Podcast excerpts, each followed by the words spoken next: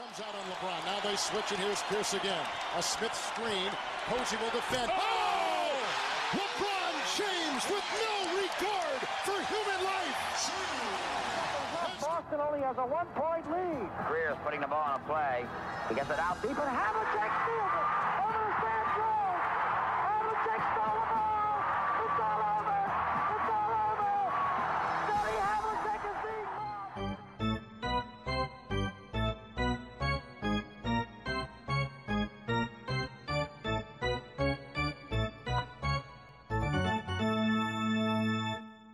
sejam bem-vindos a mais um episódio do 24 Segundos, um projeto do Hemisfério Desportivo.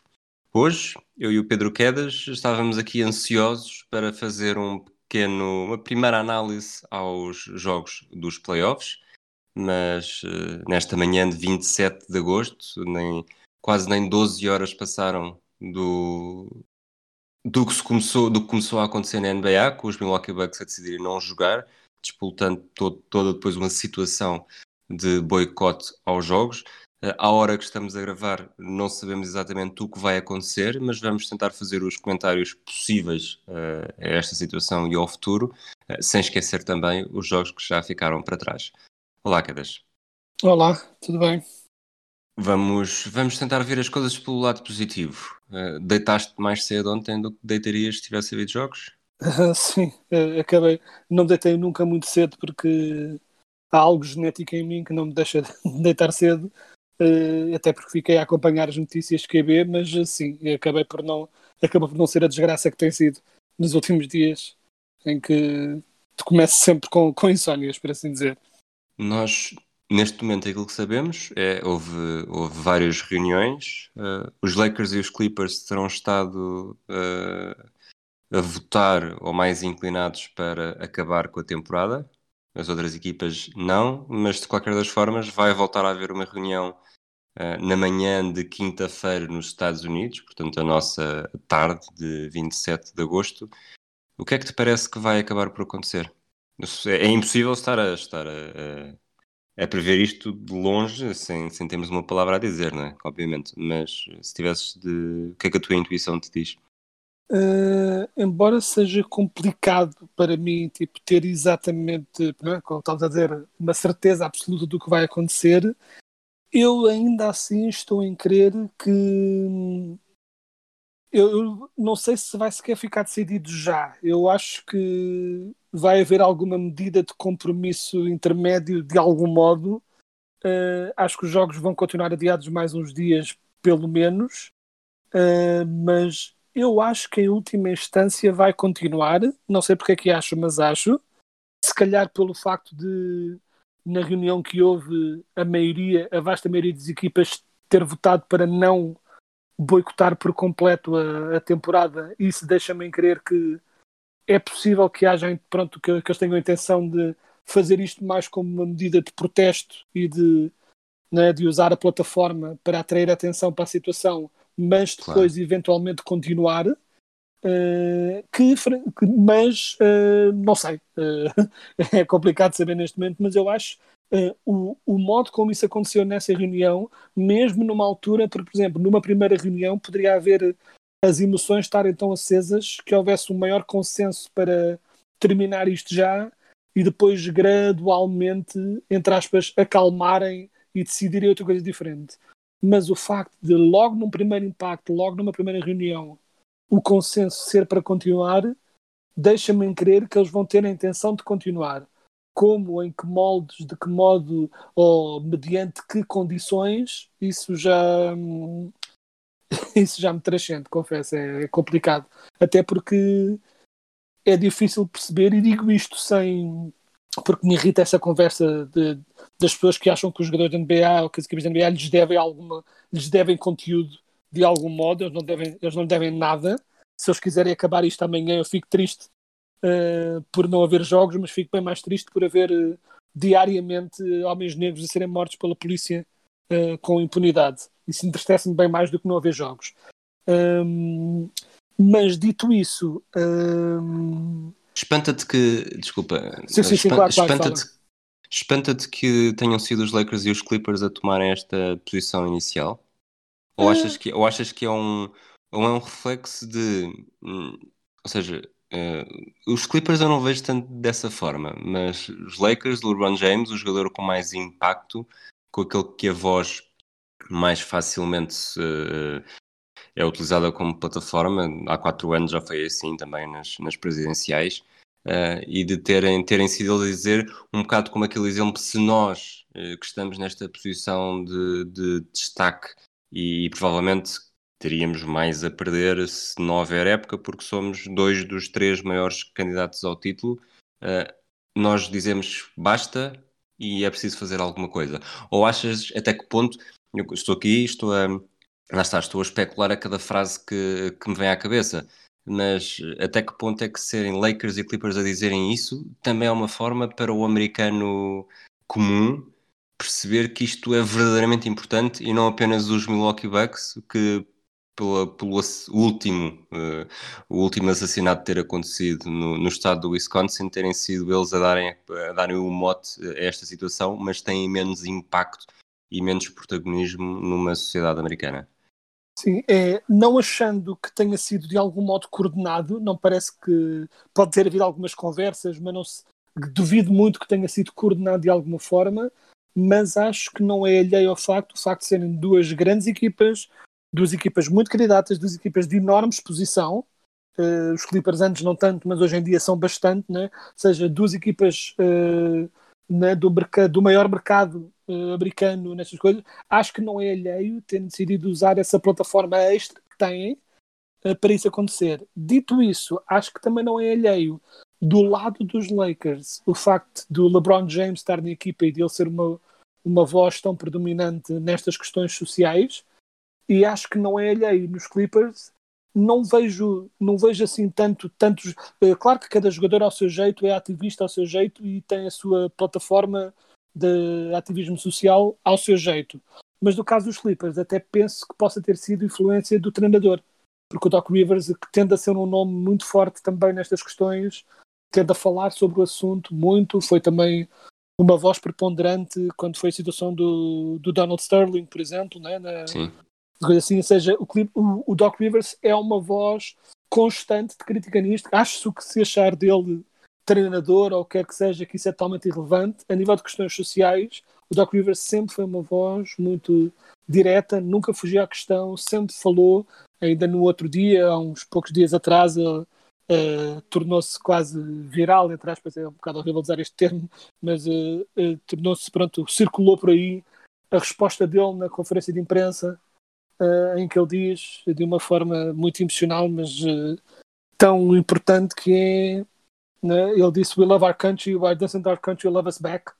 Sim. Uh, que é uma frase que né, daquelas que nos deita o coração pronto, abaixo, ou pelo menos deita às pessoas que não tentam ofuscar esta situação que é, eu ontem também, acho que me fui deitar mais cedo também, porque depois invariavelmente há uma avalanche de pessoas a quererem minimizar estas questões era o que eu te ia perguntar. Como é que vês uh, o, o rol de críticas, e não é só nos Estados Unidos, também em Portugal, e presumo que há em Portugal há um pouco espalhado por todo o mundo, uh, de gente que acha que, tá, mas isto não muda nada, eles têm mais é de jogar. Uh, vejo com uma vontade de atirar bigornas à cabeça das pessoas, confesso. já tempos houve em que eu. Repara, é, mas, mas não seja ver, ver uma coisa. Nós somos Somos os dois de Lisboa, área metropolitana de Lisboa. Não somos nós que vamos resolver o que quer que seja, mas claro. tínhamos um podcast planeado de, de falarmos sobre oito séries da NBA, acordarmos antes das 11 da manhã, não que isso seja necessariamente mereça uma medalha, mas, mas íamos falar sobre isso e estamos aqui há, há quase 10 minutos a conversar sobre isto. Nos Estados Unidos é ainda mais. Hoje em dia, hoje em dia é dizer, esta manhã não há nenhum programa que nos esteja a falar sobre isso. Ontem, logo a partir das. Uh, quando eu liguei a CNN, deviam ser uh, nove e meia, dez também, quando começaram. Já depois de terem começado a surgir as primeiras notícias, sendo o dia ou, e sendo a semana do Congresso Republicano, a NBA esteve sempre, sempre, sempre, sempre em destaque era sempre a cada, a cada 5, 10 minutos havia sempre uma, eu vou-lhe chamar falsa novidade porque eles têm muito o hábito de dizer breaking news, mas depois na verdade não acrescentam muito em relação ao que acrescentaram 10 minutos antes. Mas um pouco por todos os Estados Unidos, nos programas matinais hoje, nos jornais, nas televisões, está a falar-se disto.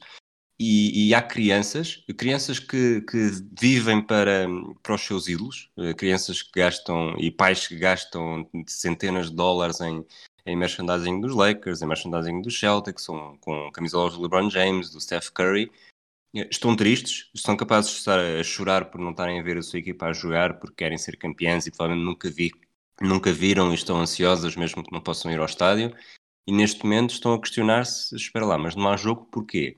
Depois isso, tudo isso gera um, um rol de interrogações que é certo que não haver jogos, não é pelos Bucks terem feito o boicote que a, que a situação de violência policial ou racismo nos Estados Unidos vai mudar, uh, a situação este ano vai ser resolvida, mas para mim é, é fundamental uh, para haver essa mudança progressiva, lenta, tudo bem, mas progressiva, de pôr os próprios norte-americanos, sobretudo, ou não diria sobretudo, mas também desde logo os mais jovens, de que algo está a acontecer, porque é que está a acontecer e porque é que isto não devia acontecer.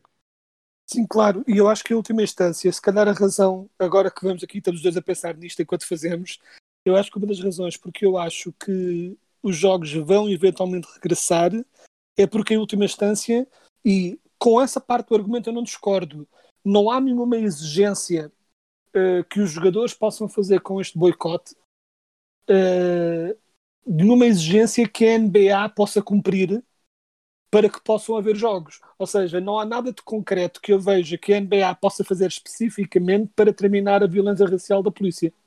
Ou seja, Exato. ou acima de tudo, nenhuma medida concreta que possa ser feita agora.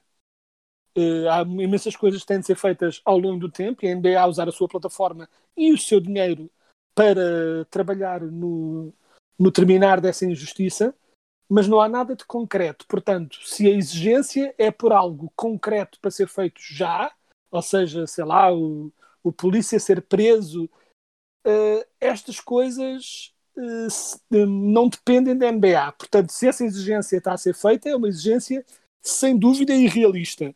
Mas uh, eu não acho necessariamente que os jogadores. Os jogadores não são burros, eles sabem que a NBA não tem um poder específico nesta, nesta coisa, um poder de fazer coisas magicamente acontecer. That's not the point.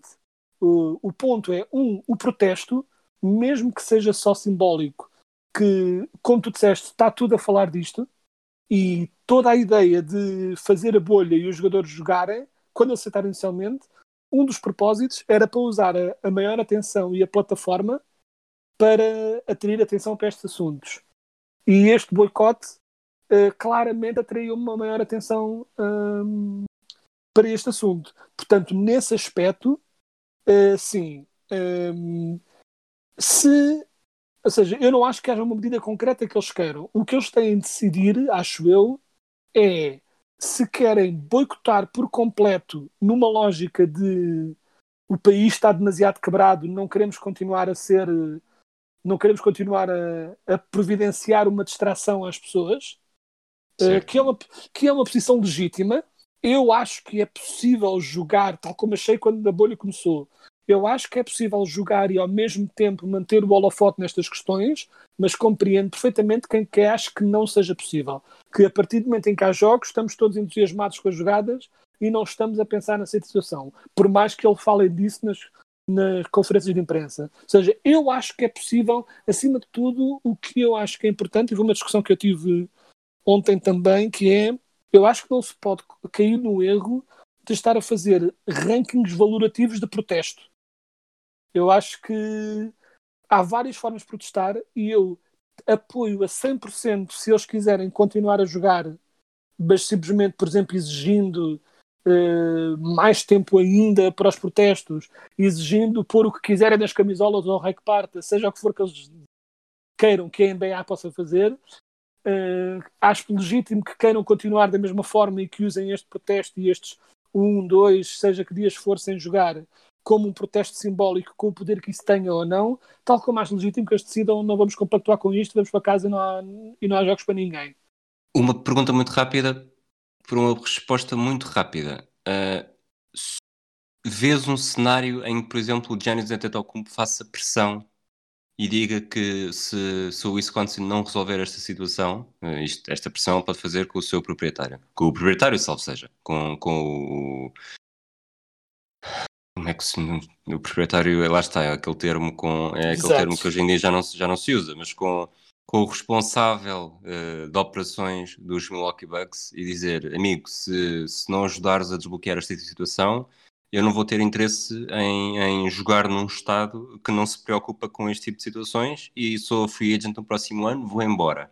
E isso eh, era algo que faria o Estado perder bastante dinheiro, até porque o- neste momento Milwaukee está no mapa eh, também, neste momento está no mapa pela violência policial, mas no mundo do desporto está no mapa quase exclusivamente pelo Giannis. Eh, vês algo deste género a acontecer com ele ou com qualquer outro jogador? Eu acho que sim, embora seja, e isto é complicado de explicar a minha resposta em relação a isso, que é, hum, embora eu acho que em última instância tanta, e desculpa a expressão, merda tem acontecido, uh, que à altura de ver o que é que, pensar no que é que as pessoas vão achar disto, já passámos essa fase, o que interessa é fazer coisas e mudar coisas. Dito isso, é preciso ter muito cuidado com como se fazem essas exigências e, acima de tudo, se as fazem publicamente, por uma simples razão. Usar hum, uma questão tão acesa como esta para, para pôr questões contratuais uh, ao barulho pode ser visto da forma errada. Ou seja, ele pode ver isso como uma forma de exercer pressão, mas pode ser visto como uma forma de usar uma tragédia para ganhar mais para ganhar poder negocial, chamemos-lhe assim. Sim, mas imagina E se então for é, só é um. esquisito. Imagina se for só um. eu- e quem diz o Giannis diz todos os jogadores dos Claro. Bucks. Eh, nós não nos sentimos seguros eh, neste momento eh, no Wisconsin, termos de passearmos com as nossas famílias, termos os nossos filhos a crescer aqui, eh, porque, porque neste momento o Estado não protege os seus cidadãos, pre- prefere, prefere ehm, não vou dizer ilibar, mas proteger os seus polícias. Uh, dizendo isso, nesse sentido, então, eu veria com. Para se fazer esse protesto, obviamente que o Yannis seria o nome mais importante e seria o nome que estaria em destaque, mas se toda a equipa dissesse se, se não muda algo, nenhum de nós renova, vamos todos ser free agents, vamos todos embora, ui, aí é qualquer coisa. Porque aí já não, aí já não pode ser vendido como uma estrela a tentar eh, ganhar poder negocial, é uma equipa inteira a dizer eh, acabou-se a brincadeira a não ser que algo mude. O, problema aí é, é- é que depois, ok, mas depois vão para onde e em que sítio dos. Estados Unidos é que, é que as é que coisas estariam não são seguros, assim. não é? Sim. Ora, aí está. Ora, aí está. É por isso que estas questões são complexas, claro. Exato. Vamos, vamos tentar fechar este tema e eu vou tentar fazer uma cronologia muito rápida daquilo que se passou. Uh, Corrijo-me se eu estiver enganado e depois um comentário no final. Ou se me esquecer de alguma coisa. Uh, portanto, houve um, um homem que foi baleado sete vezes nas costas pela polícia, recentemente. Uh, depois, entretanto, houve casos, o caso do adolescente de 17 anos que, que andou a tiro, mas não, não, não quero pegar por aí neste, neste momento. Um, o jogo dos Bucks com os Magic estava marcado para ontem às 9 horas, hora de Portugal Continental. Uh, os Bucks não apareceram no, em campo, os Magic não sabiam da, da situação, mas depois acabaram por. Uh, disseram que gostariam de ter sabido, mas acabaram por perceber e apoiar. Um, o front office dos Bucks também não sabia o que os jogadores estavam a pensar, mas também foram rápidos a emitir um comunicado a dizer que os apoiam Uh, e teriam apoiado desde o início, portanto também não houve ONUs aí. Rapidamente, os jogos das 11h30 e das 2 da manhã também foram adiados. Uh, os jogos de, desta quinta-feira, 27 de agosto, curiosamente os Celtics e os Raptors já se tinham reunido no hotel e planeavam continuar a reunir-se, já com a hipótese de boicotarem este jogo 1 da, da série das meias finais de conferência. Estes jogos de quinta-feira, em princípio, também não vão acontecer e esta quinta-feira as equipas vão voltar a reunir, os jogadores vão voltar a reunir-se para decidir. Uh, foi mais ou menos isto? Sim, foi essencialmente isso e nós todos vivemos isto um bocado, né? nós que estávamos à espera, eu já tinha ali a notificação para ver o jogo e depois de repente comecei a perceber o que é que está a passar, o que é que está aqui a, a acontecer uh, e foi essencialmente isso, uh, por momentos até até pronto, estava a ser um bocado estranho, cheguei-me a assustar. Uh, a primeira notícia que surgiram era que, um, é, que os Bucks, iam tipo, perder o jogo automaticamente e que os Magic iam ganhar e fez muita confusão uh, a leveza com que certas pessoas ainda continuam a levar estas questões. Houve muita gente, pronto, e eu, sendo fã dos Magic, tô, eu vou discutindo desporto em fóruns mais gerais, mas também estou presente em alguns fóruns mais direcionados ao meu clube e, e fez-me um bocadinho de confusão uh, o modo, às vezes a brincar, mas às vezes a sério, com que certas pessoas estavam a falar de haha, ganhámos um jogo 3-2, ainda vamos ganhar isto, e é hum, que depois rapidamente foi desmentido porque os Orlando Magic como equipa recusaram-se a aceitar qualquer espécie de forfeit, não é? Tipo, recusaram-se a aceitar qualquer vitória, como é óbvio, porque no, no mínimo dos mínimos, porque ia cair super mal se aceitassem uma vitória desta forma, como é claro. óbvio, mas também por uma questão moral. E fez, mas pronto, fez um bocadinho confusão o modo como as pessoas pronto, aligeraram a questão. Eu percebo que temos, eu percebo que as pessoas queiram uh, mais uma vez, eu percebo a necessidade de distração e de, e de coisa, mas uh, pronto, olha, fez-me. Foi mais ou menos essa timeline e fez-me. Ao início estava um um bocadinho confuso, mas depois vi que era isso que ia acontecer e, e por todas as razões que já dissemos, tipo, apoiei por completo e estou pronto. Estou agora também curioso de ver de que modo é que vai evoluir, chamamos-lhe assim. Ok, vamos fazer então agora uma, uma ronda relâmpago por cada uma das séries que estão que estão em andamento ou finalizadas, lá está, não sabemos, mas uh, comentar aquilo que se passou até agora. E começando exatamente pelos Milwaukee Bucks com os Orlando Magic, nós tínhamos previsto os dois uma sweep, mas uh, o Vucevic faz 35 pontos no jogo 1, apanha Milwaukee um bocadinho de surpresa e, e acaba por ser a única série do Oeste que não termina com 4-0. Uh, sim, nós ambos descurámos esta nova tradição dos Magic de ganhar o primeiro jogo, sabe-se lá como, e depois, uh, seja de apanharem sempre com as, equipas, com as equipas um bocadinho a dormir nesse primeiro dia. E os Orlando Magic jogaram muito bem. Eu tive a ver o jogo e o que aconteceu não era sustentável, porque nós uh, lançámos três pontos como nunca lançamos. Se nós lançássemos sempre assim três pontos, éramos uma equipa muito mais competitiva. Mas eventualmente, pronto, os Bucks uh, acabaram por mostrar a sua superioridade, a defesa deles acordou e mesmo com o Vucevic a continuar razoavelmente impressionante, eu julguei mesmo que ele ia ser mais maniatado pela boa, pela belíssima defesa dos Bucks, principalmente no interior, mas o post-game dele tem estado impressionante e devo-lhe dar esse crédito, mas em última instância uh, Ian, o, não só o Yannis continua a ser dominante, mas o resto da equipa começou também a acordar e ainda não está ganho para os Bucks, mas uh, duvido muito que se tudo isto continuar mais uma vez, que eles não venham a ganhar isto. Uh, pronto, ou seja, não foi a sweep que tínhamos previsto, mas uh, basicamente é como se fosse. Exato. Toronto Raptors, Brooklyn Nets, uh, um 4-0. Uh, o Toronto acaba, acaba a sweep a marcar 150 pontos no jogo 4. Venceram por um total de 72 pontos de vantagem nos 4 jogos, que está uma média de 18. Uh, tiveram um pequeno susto, que é, que é a lesão do Kyle Lowry. Seja como for, Toronto é uma séria ameaça. Sem dúvida. E acima de tudo porque eles, e isto que a sweep deles mostrou, é que eles não brincam em serviço nunca.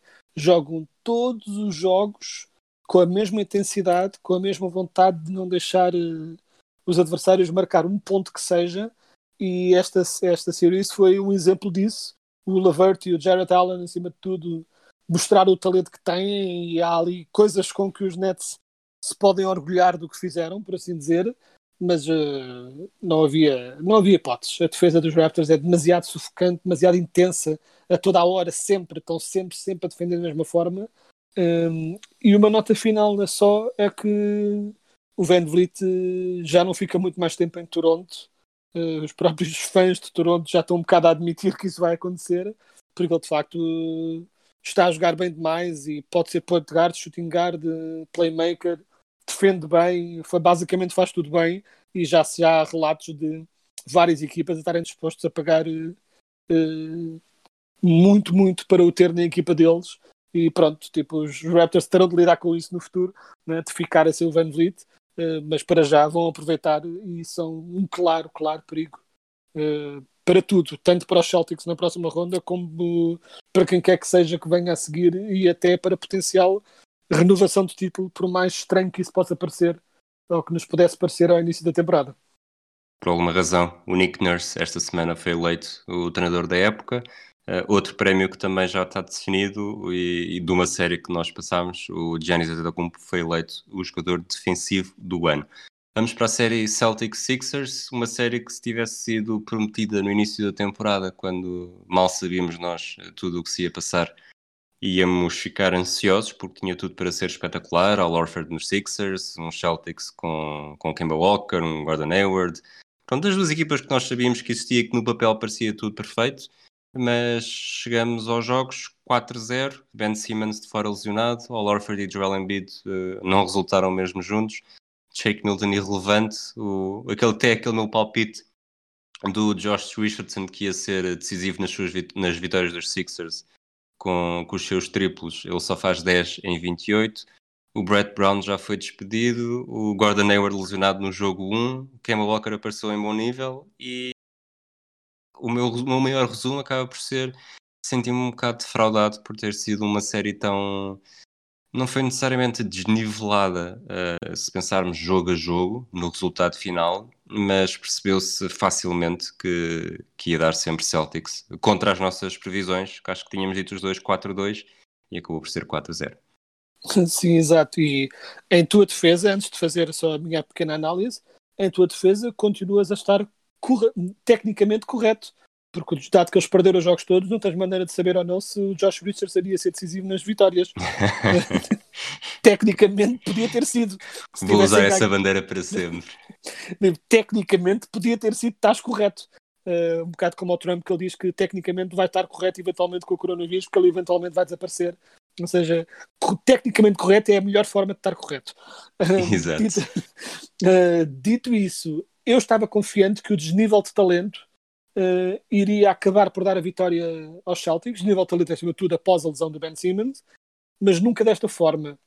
Eu achava que o tamanho dos Sixers ia causar alguns problemas de matchups, como tinha causado em alguns jogos durante a, durante a época, uh, e mesmo o ano passado, o tamanho dos Sixers era um problema para uma equipa dos Celtics que é maioritariamente composta por wings, e que depois, pronto, em que o poste é, embora eu goste do trabalho que o Tice tem feito, o poste é claramente a posição mais fraca deles, é claramente o ponto fraco. Portanto, eu achava mesmo que essa vantagem de tamanho dos Celtics iria causar problemas, uh, mas a defesa dos Celtics esteve absolutamente imparável, constantes, uh, double, um bocado aqueles double teams uh, seletivos que eles iam fazendo. Os jogadores faziam, faziam aquele show só para incomodar o Embiid e depois desapareciam rapidamente e nunca deixavam ninguém solto para lançar e mesmo quando deixavam uh, tendiam a deixar o Tobias Harris que falhava tudo e mais alguma coisa um, foi, apesar de ser o jogador mais bem pago da equipa, o que é yikes.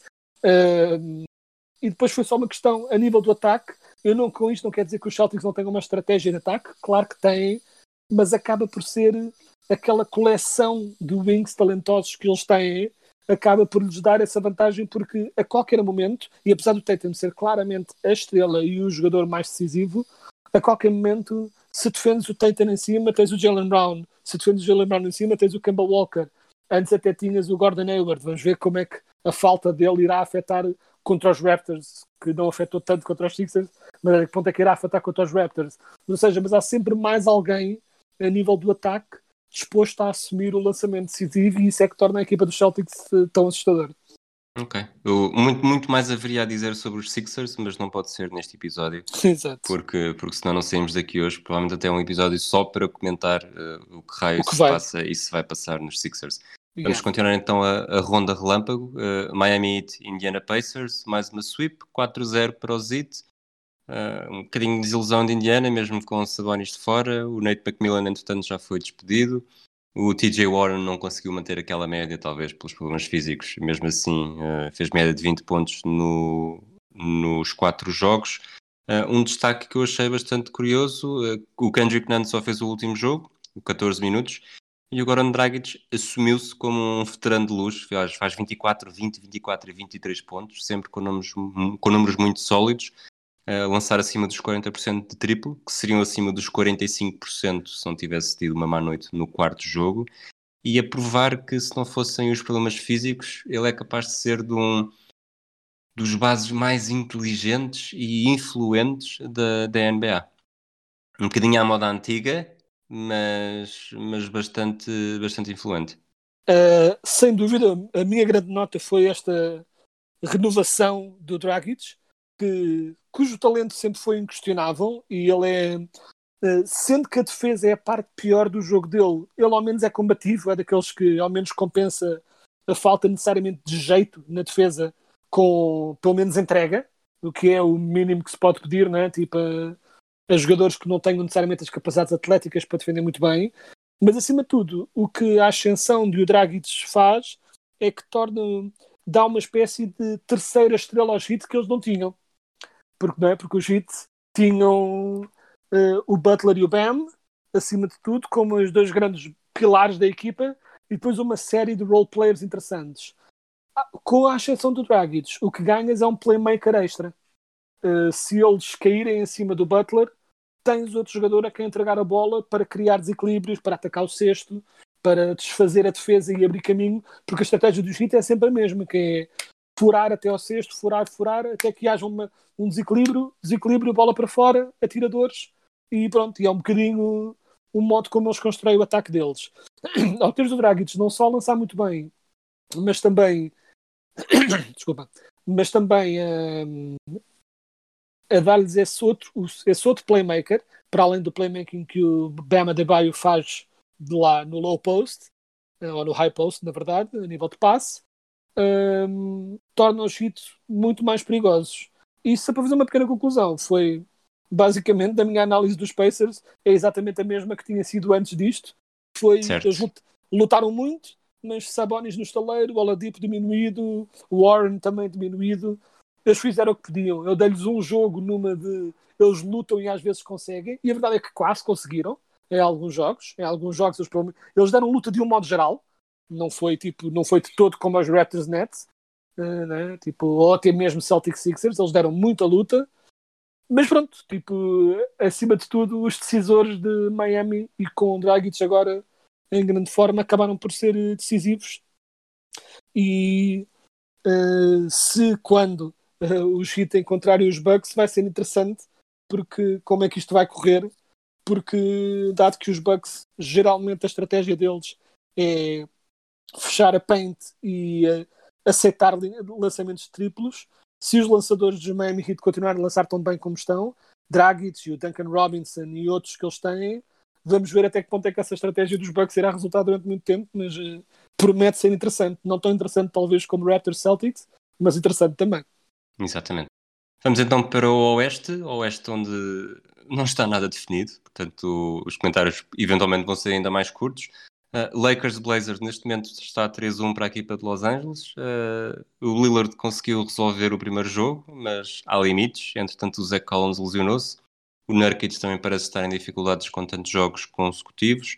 Uh, é preciso jogar o Whiteside e, e, não há milagres. Os Lakers iam, tudo apontava a fechar a série na última madrugada.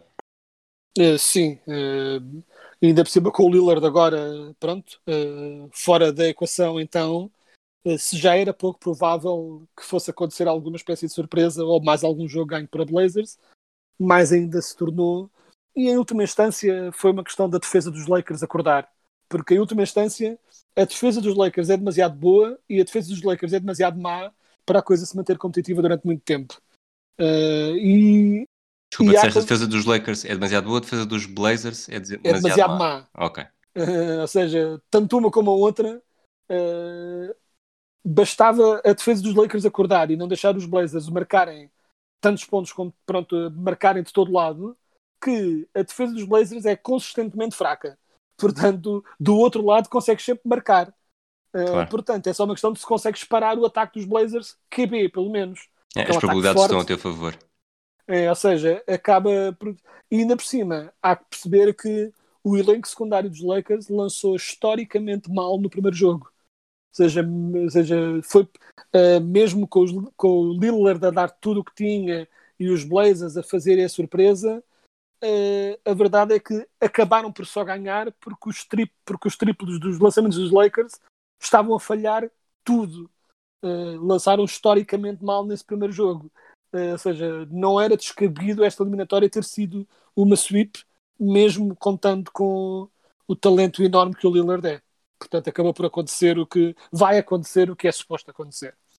Muito bem. Clippers Mavericks, eu lembro-me de uma frase que, que disse, que me ficou na retina e depois tu também repetiste: qualquer jogo com o Doncic é melhor do que um jogo sem o Doncic. Eu, na altura, utilizei Luca, uh, mesmo quando Porzingis não está em campo. E os Clippers estão a ganhar 3-2, uh, eh, vingaram-se no jogo 5 com, com, um triunfo por 43 pontos, mas aquele jogo 4 entra para a história como provavelmente um dos melhores destes playoffs e está-nos a dar exatamente o espetáculo que esperávamos que pudesse acontecer com o Luca em campo. Sim, sem dúvida. E é possível que, que venha a acontecer, dado que é pouco provável que os Mavericks sejam campeões. é possível que nós tendemos na ronda a seguir a esquecer do que aconteceu na ronda anterior, mas para já, sem dúvida, o momento dos playoffs é insano o que o Luca faz um, com a idade que tem, a confiança que ele tem. Uh, lembrar que ele nem sequer é um atirador de três pontos uh, super letal. Uh, a percentagem dele de triplos tende a pender mais para os 30% do que para os 40% anda nos 31, 32 no máximo, que não é o pior de sempre, mas não é propriamente incrível. Mas ainda assim, quando ele consegue aquele step back, a tua sensação é vai entrar. E isso mostra a qualidade e a, a genialidade que já esperamos de um puto tão ridiculamente novo ainda. Há que lembrar que ele tem 21 anos ainda só, está no segundo ano na liga e ele genuinamente entrou nesta liga sem absolutamente medo nenhum de ninguém. Nunca sentes que ele está nervoso, nunca sentes que ele está a sucumbir perante o momento. Ele pode falhar lançamentos, a equipa pode perder, ele pode ter falhas na defesa, mas nunca sentes que é por nervos, nunca sentes que é por falta de confiança ou por achar que o palco é demasiado grande, que os holofotes são demasiado grandes. Uh, ele, quando tem de falar em conferências de imprensa, aí nota a idade e a falta de, polidez a nível de mídia, mas em campo é, o miúdo é absolutamente ridículo, tem uma confiança absolutamente insana. Passamos para a série Nuggets e Utah Jazz. Os Jazz estão a ganhar por 3-2 e eu, sinceramente, esta é uma série em que eu desisto, não sei o que dizer. São duas equipas em que tenho falhado tudo o que penso. Uh, achava que ia ser uma vitória em 5 para Denver Nuggets. Não estava à espera que eles estivessem a jogar sempre com 4, porque o defesa nunca apareceu. Uh, o Donovan Mitchell e o Jamal Murray estão a dar espetáculo e, e é uma série que está, lá está, está a ser bastante emocionante, com grandes jogos das suas estrelas, mas, mas eu especificamente, cada vez que olho para um jogo, uh, acho que achar vai dar o contrário. Sim, uh, esta é aquela parte que eu tento fingir que a minha, que a minha previsão tinha sido 4-2 para os Jazz, uh, só para ter ainda a hipótese de, de acertar, mas não. Uh, eu não estava à espera de. Eu ia dizer que não estava à espera de um ataque dos Jazz tão forte, mas sem querer tirar crédito aos Jazz que estão a jogar muito bem. Claro que sim, mas acima de tudo eu não estava à espera que a defesa dos Nuggets sofresse tanto. Uh, eu sabia que eles estavam sem o Barton, sabia que eles estavam sem o Harris e sabia que, e sabia que não sabia quando é que eles iam potencialmente voltar. Ou seja, sabia que isso era uma nuvem que estava por cima da cabeça de, dos Nuggets, mas não tinha noção do quão absolutamente fundamentais esses jogadores eram para a defesa dos Nuggets, que claramente são. Porque há que perceber que neste momento as duas grandes estrelas dos Nuggets, os dois grandes jogadores que eles absolutamente não podem tirar de campo, seja por que razão for, eram no line-up original provavelmente as duas maiores liabilities a nível de defesa. Era um bocadinho. Né? Tanto o Murray como o Jokic não são grandes defensores de todo, mas o resto da equipa estava um bocado construída que era jogadores 3D bons à volta dos dois talentos ofensivos e um bocadinho ser eh, vocês defendem que nós atacamos e era um bocadinho assim que eles funcionavam. E os Nuggets até nem defenderam mal durante a temporada. Mas de facto, a falta de Barton e Harris está a ser absolutamente demolidora para eles, mas ainda assim uh, o talento ofensivo é tal que não é descabido que isto ainda vir para um 4-3. É perfeitamente possível. Não sei se é isso que vai acontecer, mas é perfeitamente possível. Um, e acima de tudo, estou especialmente impressionado que é. Obviamente que eu sempre reconheci que o Jamal Murray é um bom talento e ele ainda é muito novo. Eu penso sempre que o Jamal Murray é mais velho do que ele é, ele tem 23 anos ainda. Um, mas não estava à espera disto tudo. Uh, de, ele a confiança sempre teve, mas ele é um bocadinho inconsistente. Deixa-me fazer-te uma pergunta sobre o Jamal Murray. Isto aqui é um bocado, tendo da minha, tendo da minha experiência. Ele é da geração de draft do Jalen Brown, quando o Jalen Brown foi escolhido no terceiro lugar e foi muito criticado. Uh, tendo em conta a equipa que o Celtics tinha na altura, com o Isaiah Thomas e o Avery Bradley no, no backcourt, e o que veio a ter depois, uh, Kyrie Irving, Kemba Walker, uh, se voltasses atrás neste momento, nessa posição, escolherias o Jalen Brown ou o Jamal Murray? Apesar, uh, ainda assim, o Jalen Brown, por uma simples razão. Embora eu não acho que o Jalen Brown tenha o potencial ofensivo que o Jamal Murray tem, acho que o Jalen Brown, numa equipa em que tivesse mais touches, mais possibilidade de ser eh, a estrela, marcaria essencialmente o mesmo número de pontos que o Jamal Murray tende a marcar. Há que não esquecer que o Jamal Murray está agora a marcar 40 e 50, mas a média de pontos dele geralmente anda à volta dos 18, 19 e mesmo nesta series ele teve alguns jogos muito maus, é importante não esquecer também. Ele é muito inconsistente. E eu acho que, acima de tudo, eu acho que o Jamal Murray é um melhor jogador ofensivo do que o Jalen Brown, sem dúvida. Claro, sem dúvida. Mas sim. acho que o desnível entre a qualidade do jogo ofensivo uh, de Jamal Murray para Brown é menor que o desnível da qualidade do jogo defensivo de Jalen Brown em relação ao Jamal Murray. Okay. Ou seja, eu com o Jalen Brown na equipa tenho uma excelente defesa garantida e se, acho sinceramente que dando-lhe mais, uh, mais oportunidades é perfeitamente possível que ele junte a esse talento defensivo mais pontos ainda, sendo que ele já nos Celtics volta e meia tem jogos em que marca muitos pontos. Uh, ele nunca vai, ser um playmaker como o Jamal Murray é, mas uh, ainda assim continua a preferir o Jalen Brown. Ok. Hum, obrigado por esse. Vou, vou, vou convidar-te mais vezes. Não, acho que é um, acho que é um exercício interessante e, e, a minha resposta mais, mais telegráfica é o Jalen Brown acaba por ser um jogador com características que acabam por ser mais importantes, mas não seja nesta, neste sistema que os Celtics criaram do que o Jamal Murray seria. Um, vamos tu falaste aí alguns em, em 4-3 na série Jazz Nuggets. Vamos para uma série em que os nossos palpites, pelo menos o meu, foi 4-3 eh, para o, Oklahoma City Thunder contra os Houston Rockets. Foi mais uma série em que eu estive perto de desistir, porque como é que era possível? Isto estava a caminho da sweep. Houston teve a ganhar 2-0, neste momento está 2-2. Uh, ah, não sei se, se achas que os Thunder descobriram finalmente a fórmula para derrotar os Rockets do Harden. Uh, ainda não houve Westbrook, supostamente jogaria já ontem o jogo 5. Uh, ah, estamos neste momento numa série à melhor de 3. Uh, para onde é que achas que isto vai pender? eu, neste momento, e vou à mesma continuar a, a, clamar o crédito se os Standard conseguirem ganhar, mas apesar, da, apesar da recuperação, tenho um pouco mais de confiança nos Rockets, não só nesta series, mas daqui em frente, porque acima de tudo eu não esperava que a defesa deles uh, tivesse tão bem uh, no contexto do small ball que eles jogam. Uh, a defesa de switching constante deles está melhor do que eu esperava. Está bem que é certo que os Standard não são propriamente um é, tipo um gigante ofensivo, não é? Não, não é essa a equipa que eles são.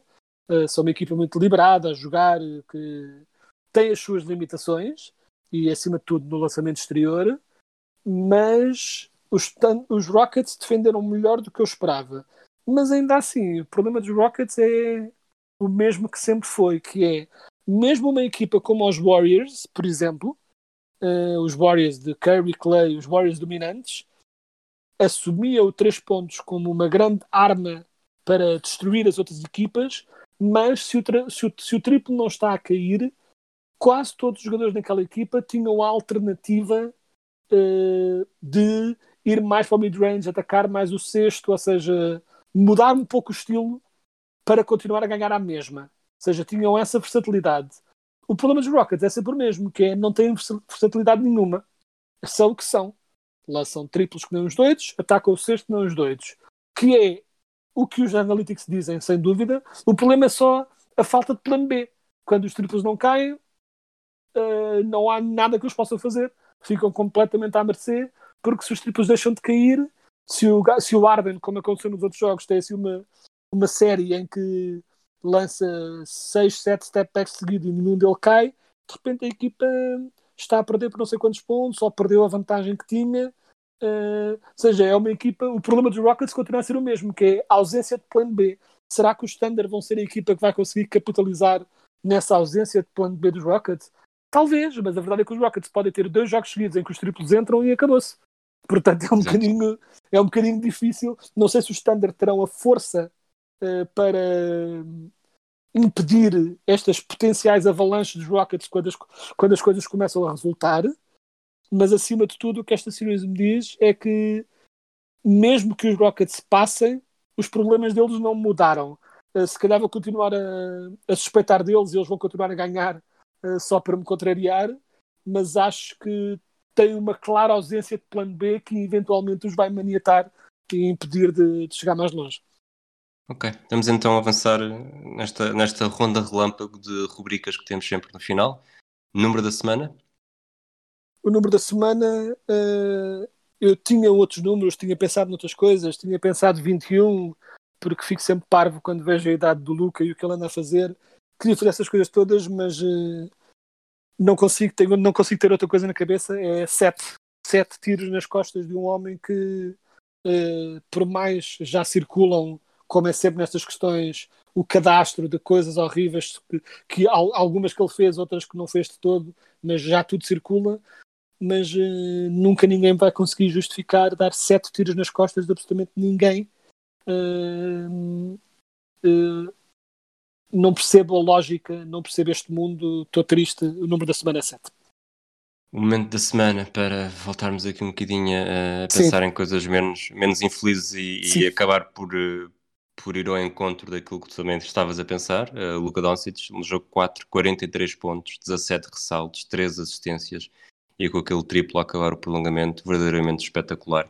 Que eu confessei isto no Twitter, eu não vi um único segundo desse jogo, porque foi na altura em que estava a afinar e a aprimorar todos os, os uploads e, e coisas que eram precisas fazer para lançar a sério o documentário do Kobe Bryant, que já está no ar, o primeiro episódio. Se forem patronos do Hemisfério Desportivo, está a aparecer um novo episódio todos os dias, portanto, os primeiros quatro já estão disponíveis. Se quiserem saber e se quiserem começar a ouvir já uh, todos os episódios para não ser só um de semana a semana, uh, procurem patreon.com/hdesportivo e saibam como podem contribuir para ouvir desde logo os oito episódios. Só um pequena parte, em relação a isso do já eu estava uh, a jantar uh, com a minha namorada e com o jogo, com o jogo ligado em cima da mesa, numa outra mesa na sala, e em que nós estávamos a jantar enquanto víamos televisão, mas eu estava tipo com o um olho no jogo, acabei por ficar a ver o jogo, uh, porque ela percebeu que eu estava muito interessado, e fiquei a ver o jogo, e acima de tudo a grande coisa que eu tive de fazer foi conter-me para não saltar e gritar em casa, porque ela estava a dormir ao meu lado, uh, e eu não quis estar a, a arruinar-lhe a noite e a assustá-la de algum modo, mas pronto, eu tive a felicidade de ver ao vivo e foi incrível. Para terminar, este é o episódio regular número 37. A lista de jogadores que já utilizaram o número 37 na NBA é infindável. É um total de 6 jogadores. Dois jogam atualmente, Costas Antetokounmpo nos Lakers e Semi Ojalei nos Celtics. Depois houve também o Ron Artest, uh, nos Lakers, campeão em 2010 com este número, usando, usando depois também em 2016 e 2017 na mesma equipa. Eu sei que nesta altura já era Meta World Peace, mas para mim será sempre Ron Artest. Uh, Nick Van Exel utilizou em 2004, uh, Derek Fisher pelo Thunder em 2012. Portanto, destes cinco jogadores que utilizaram a 37 no século XXI, só um não representou os Lakers em algum momento da sua carreira. No século XX, houve apenas um, Jack Smiley, e é exatamente por isso que ele é a minha escolha. E foi a minha escolha ainda antes de saber mais alguma coisa sobre ele, eh, talvez por ter um nome tão sorridente num episódio tão taciturno. Ele morreu a 30 de julho de 2000, portanto, numa altura em que era ainda o único na história da NBA a ter jogado com o número 37. A história dele combateu na Segunda Guerra Mundial, na Batalha das Ardenas, regressou no final da década de 40 eh, para voltar a jogar basquetebol após ter vencido dois troféus universitários com a Universidade do Illinois. Na NBA jogou com o 37 em 48-49 ao serviço dos Fort Wayne Pistons, fez 59 jogos com uma média aterradora de 6,7 pontos por jogo. No ano seguinte, já com outro número nas costas, jogou ainda nos Anderson Packers, uma equipa que desapareceu em 1950, e nos Waterloo Hawks, que não têm qualquer relação genealógica com os Atlanta Hawks. Quedas, diz lá a verdade, tu sabias tudo sobre o Jack Smiley. Ah, como é óbvio, é o meu conhecimento enciclopédico de, não necessariamente da NBA, mas de veteranos da Segunda Guerra que jogaram na NBA é infindável e como tal, obviamente, eu sabia da existência deste jogador e não, não fazia ideia que era o Jack Smiley, mas só pelo nome já adorei a escolha. Muito bem, vamos, acabamos assim o episódio com um sorriso.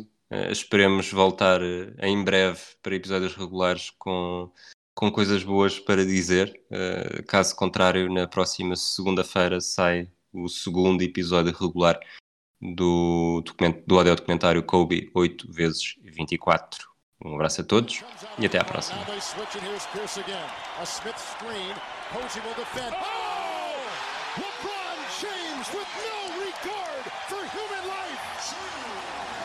Boston only has a one-point lead. Greer's putting the ball on a play.